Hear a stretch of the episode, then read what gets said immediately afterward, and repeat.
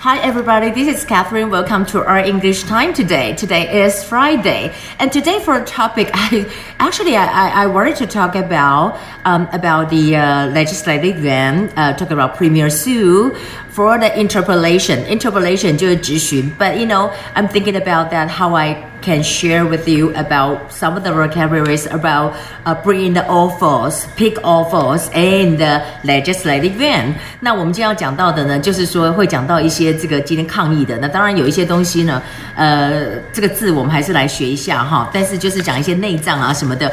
But I want to start with uh, we're talking about the you know Chinese fighter in true Taiwan's ADIZ。But now it's not Chinese fighter only. This is the Taiwan's you know Chinese fighter. We're talking about into Taiwan's ADIZ。ADIZ 我们知道就是航空识别区。那这里我们有讲到两个，也是今天大家可以看到哈，我们可以看到有说 KC one thirty five。KC one thirty five 它是一个空中加油机，所以它是一个 tanker。那下面这个叫做 RC one thirty five。RC one thirty five 呢，它就是 reconnaissance。这里有讲到 reconnaissance，reconnaissance 就是侦察机啊。那 except for that, we know that you know Donald Trump just you know uh, kind of treat about Thanksgiving about the vote。他就讲到说，我刚刚看了这个嗯这个表格，它这个叫什么呢？你可以看到 I see the vote tabulation。 So what is a tabulation? The tabulation over here, we can see that 就是选举的表格。啊、，he said I saw the tabulation. 啊、而且他觉得说这个事情啊根本就不可能呢、啊。他说这整个选举 one hundred percent rig election. What is a rig election? A rig election 就是说这是一个造假的诈欺的选举。他还是这样子讲。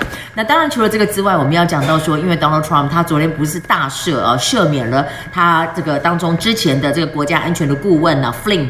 那当然就 Nancy Pelosi。就就是呢，这个 Nancy Pelosi 呢，他就讲说，哎，你这样子不行啊，你这是一个什么？你这是等于说他有接触我们一个 foreign adversary，有一个国外的 adversary，adversary 是对手，我这有讲是对手，但是他没有没有明讲，其实他讲的就是 Russia，那这是一个 grave corruption。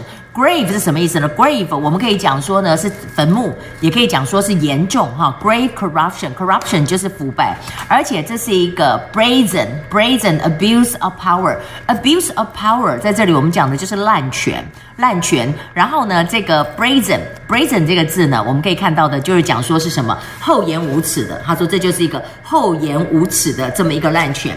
那当然呢，except for that，I also want to say that Donald Trump said talking about that vaccine。他讲到这个 vaccine 的这个部分呢，他就说我们会开始进行这样的一个送。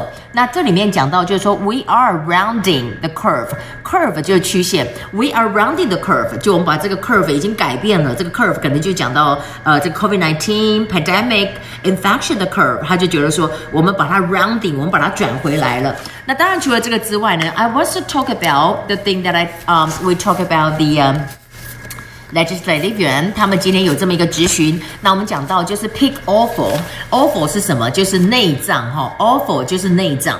那当然我们也讲到了，在这里就是说很多事情，你有没有兴趣呢 ？Take interest in，take interest in。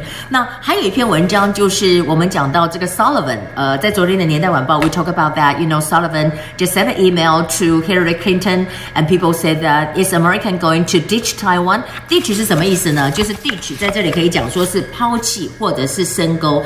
Um, in today's interview with Catherine Chang, I talk about that. You know, first, this article is not written by Sullivan，不是他写的，and second。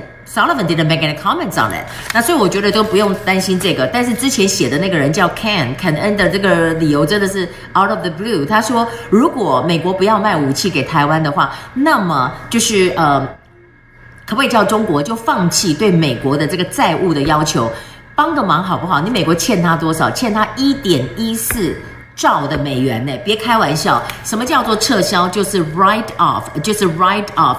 那当然，在今天呢，we talk about that, and I also want to talk about what about uh, we're saying that for Taiwan and uh, there are people supported from Europe。呃，这里讲到 Europe 就是 parliamentarians，我们常常讲到国会议员哈，直接这个单字就是 parliamentarians。 Parliamentarians, they support Taiwan, especially in Europe today. They also said that they should ask people to support all these member countries to support Taiwan to enter WHO. So that is very important. And yesterday was Thanksgiving. I, I don't have time to say Thanksgiving, happy Thanksgiving. You can still have the weekend. So this is a Black Friday, right?